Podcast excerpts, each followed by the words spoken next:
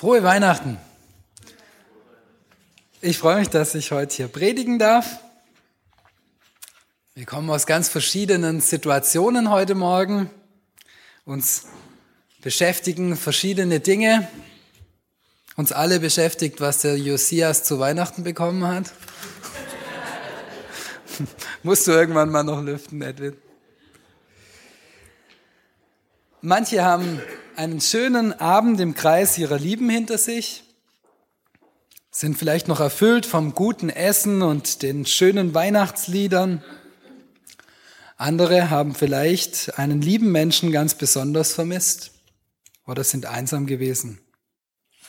Manche sind vielleicht seit 6 Uhr heute Morgen wach und topfit und andere noch ein bisschen verschlafen.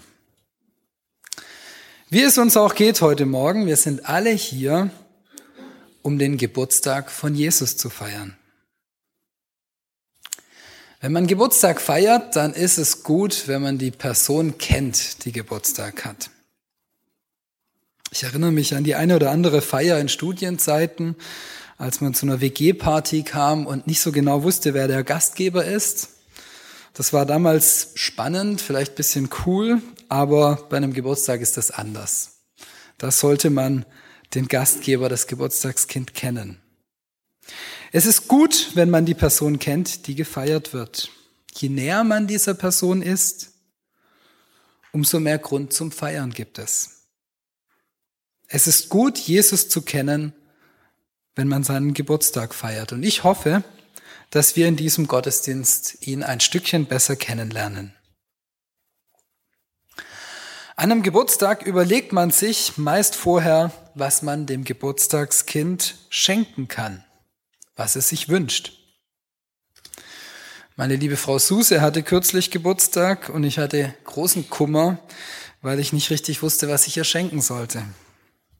Die eine oder andere Idee zerschlug sich und am Ende wurde es ein Gutschein. Zwei Fragen sollen sich heute durch diese Predigt ziehen. Zum einen, wer ist das Geburtstagskind? Und zum anderen, was wünscht es sich von uns? Der Engel bei den Hirten auf dem Feld, der von der Geburt Jesu berichtet, der sprach in Lukas 2, siehe, ich verkündige euch große Freude, die allem Volk widerfahren wird.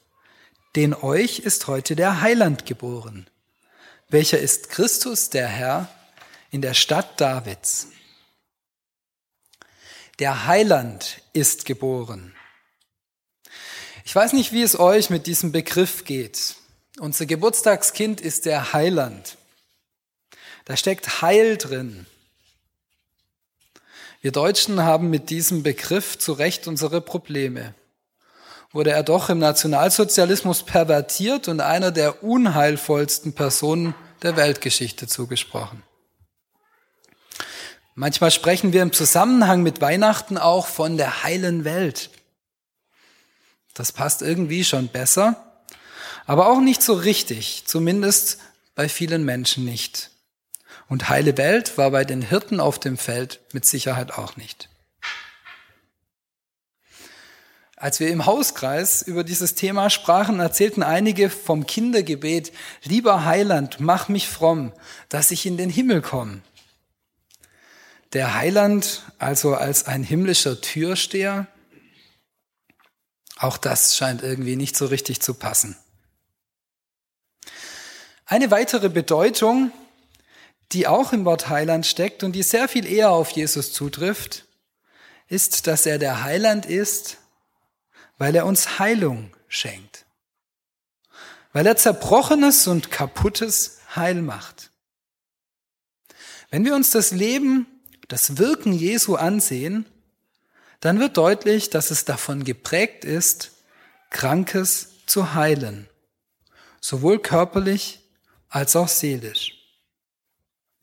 Die Geschichte von der Heilung eines Gelähmten, wie wir sie in Lukas 15 lesen können, macht dies besonders deutlich. Wir kennen sie alle. Vier Männer lassen ihren gelähmten Freund auf einer Trage durch das Dach vor Jesus hinunter, damit dieser ihn heil werden lassen kann. Als Jesus ihr Vertrauen sieht, spricht er zu dem Gelähmten. Wer erinnert sich, was er sagt? Steh auf, nimm dein Bett und geh, ist nicht das Erste, was er sagt, sondern das Erste, was er sagt, ist, deine Sünden sind dir vergeben. Er sagt nicht zuerst, nimm deine Trage, geh heim, steh auf und geh heim, sondern deine Sünden sind dir vergeben. Jesus weiß, dass es für das Heil dieses Mannes viel wichtiger ist, dass er ihm die Sünden vergibt, all das wegnimmt, was zwischen ihm und Gott steht, als dass er wieder laufen kann. Ich behandle diese Wundergeschichte auch immer im Religionsunterricht. Ich bin Religionslehrer und in Klasse 8 steht das Thema Wunder an. Und wir stellen dann gemeinsam fest, dass die Sündenvergebung in diesem Wunder für uns heute viel wichtiger ist, als dass ein Mann vor 2000 Jahren wieder laufen konnte, der doch vermutlich seit 1940 Jahren wieder tot ist. Jesus macht diesen Menschen heil, noch bevor er ihn körperlich heilt. Auch uns gilt die frohe Botschaft, die allem Volk widerfahren wird. Euch ist heute der Heiland geboren. Und auch wir dürfen uns Jesus zu Füßen legen und uns von ihm heilen lassen. Vielleicht gibt es da die eine oder andere Sache in unserem Leben, die uns in den Sinn kommt und für die wir Jesus und vielleicht auch einen Mitmenschen um Vergebung bitten sollten. Oft ist es doch so, dass man genau weiß, was es ist, was zwischen einem selbst und Gott steht. Oder was zwischen uns und anderen unheilvoll ist. Und man erhebliche Energie aufwendet, dies zu verdrängen. Oder tausend Argumente hat, weshalb man es nicht bereinigen sollte. Euch ist heute der Heiland geboren. Er möchte, dass wir und unsere Beziehungen heil werden. Vielleicht brauchen wir auch ähm, Kleinen Moment. Vielleicht brauchen auch wir Heilung und müssen den einen oder anderen Punkt in unserem Leben von Jesus heilen lassen. Am Ende sagt er zu dem Lahmen, steh auf, nimm dein Bett und geh. Der ursprüngliche Begriff, den Luther mit dem Wort Heiland übersetzt, ist griechisch Soter. Das heißt wörtlich eigentlich vor allem Retter. Bei diesem Begriff denkt man doch eher an Notsituationen. Ich wurde an die Rettungsaktion des Höhlenforschers Westhauser erinnert, die im Sommer stattfand. Er verbrachte zwölf Tage verletzt 1000 Meter tief in einer Höhle, bis er mit Hilfe von 202 Rettern und vielen weiteren Hilfskräften geborgen werden konnte. Egal wie tief die Höhle ist, in der wir sitzen, euch ist heute der Retter geboren. Und ähnlich wie der verletzte Westhauser bedeutet die Anwesenheit eines Retters nicht sofort erfolgreiche Rettung oder Änderung aller Situationen. Vielleicht brauchen auch wir einen langen Atem, bis sich unsere schweren Situationen verändern. Aber mit dem Retter an unserer Seite, nicht 202, sondern dem Retter, werden wir ganz sicher heil ans Tageslicht gebracht. Unser Geburtstagskind ist der Heiland, der uns heil machen möchte. Und er ist der Retter, der uns vergeben und das Dunkle in unserem Leben ans Licht bringen möchte. Was wünscht sich dieser Heiland wohl von uns zu Weihnachten, zu seinem Geburtstag? Ich habe in meiner sechsten Klasse in Religion zwei Fragen gestellt. Zum einen fragte ich, ob die Schüler Wünsche haben, die man nicht unter den Weihnachtsbaum legen kann. Und zum anderen, was sie denken, was sich Jesus von uns wünscht. Die erste Frage nach den Wünschen, die man nicht unter den Baum legen kann, beantwortete eine ganz eifrige Schülerin strahlend und erwartungsvoll mit Schnee. Bei der Frage nach Jesu Geburtstagswünschen kamen manche eher plakative Dinge wie Harmonie, Weltfrieden und so weiter. Ich will diese nicht abqualifizieren, aber sie hörten sich in der Situation eher an, als dachten die Schüler, dass das jetzt die richtige Antwort wäre. Aber eine Schülerin sagte, sie glaube, dass Jesus sich wünscht, dass wir ihm vertrauen. Wow. Ich denke, dass dies tatsächlich einer der größten Geburtstagswünsche Jesu ist, dass wir ihm vertrauen. Ich habe gleich mein Notenbüchchen gezückt und die Note 1 vermerkt. Natürlich nicht. Aber sie hat recht. In Johannes 14, Vers 1 lesen wir Jesu Worte. Euer Herz erschrecke nicht. Vertraut mir und vertraut auf Gott. Wir werden in dem Verlauf des Kapitels mehrfach dazu aufgefordert, ihm zu vertrauen. Nichts anderes heißt das Wort Glauben. Vertrauen ist meiner Meinung nach ein ganz schön herausfordernder Wunsch Jesu. Es ist einer dieser Wünsche, bei denen man sich im ersten Moment denkt, kann ich dir nicht doch vielleicht lieber was kaufen? Ich möchte im Blick auf Jesu Wunsch fünf Punkte kurz ansprechen. Erstens, ich glaube, dass wir verschiedene Voraussetzungen haben, in dem, wie wir vertrauen können. Es gibt Menschen, denen fällt es leichter, anderen schwerer. Und es muss nicht ein Zeichen von besonderer Geistlichkeit sein, sondern kann auch viel von der Persönlichkeit abhängen. Ob es einem leichter fällt zu vertrauen oder nicht. Gott kennt uns und er sieht unseren Wunsch, ihm zu vertrauen. Der Vater des besessenen Knaben in Markus 8 ruft, ich glaube, hilf meinem Unglauben. Oder auch, ich vertraue, hilf meinem Zweifel.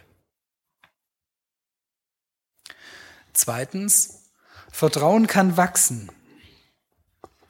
Ich habe in meinem bisherigen Leben schon manche Arbeiten und Prüfungen abgelegt. Abitur, Fahrprüfung, Semesterabschlussprüfungen, erstes Staatsexamen, zweites Staatsexamen. Ich hatte vor jeder Prüfung Angst, dass ich durchfallen würde. Wenn ich durchgefallen wäre, hätte ich sie nochmal machen können. Das wäre nicht schlimm gewesen.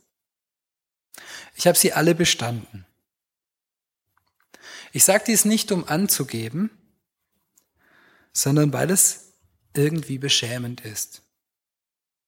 Dass ich bis zur letzten Prüfung nicht wirklich gefühlsmäßig auf Gott vertraut habe. Und doch glaube ich, dass uns die Tausende von Erfahrungen, die viele von uns schon gemacht haben, helfen, dass Vertrauen zu Gott wächst. Wir haben alle schon viele Situationen erlebt, in denen Gott uns geholfen hat. Und es gibt guten Grund, ihm zu vertrauen. Vertrauen wächst durch unzählige Erfahrungen, dass es stimmt, was Gott uns verspricht. Nicht, dass wir nicht durch Prüfungen rasseln, sondern dass denen, die Gott lieben, alle Dinge, alle Dinge zum Besten dienen, wie es in Römer 8, Vers 28 zu lesen ist. Drittens, je besser wir ihn kennen, umso leichter fällt es, ihm zu vertrauen. In der Schule kommt es immer wieder vor, dass Schüler mich bitten, ein Klassenzimmer aufzuschließen. Wenn ich in einem Klassenzimmer auf demselben Flur bin, dann gebe ich manchmal meinen Schlüssel aus der Hand und sage den Schülern, dass sie ihn mir direkt wieder zurückgeben müssen, wenn sie das Klassenzimmer aufgeschlossen haben. Wenn ich die Schüler kenne, dann habe ich keinerlei Bedenken, denen den Schlüssel zu geben. Wenn ich sie nicht kenne, dann gebe ich eher ungern meinen Schlüssel aus der Hand und schaue sie mir genau an. Wenn wir Jesus besser kennen, fällt es uns leichter, ihm in herausfordernden Situationen unseres Lebens die Schlüssel zu geben.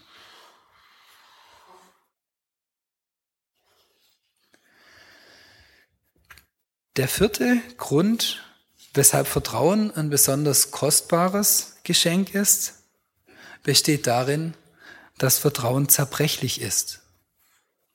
Und manche von uns Erfahrungen machen, die das Vertrauen zu Gott erschüttert.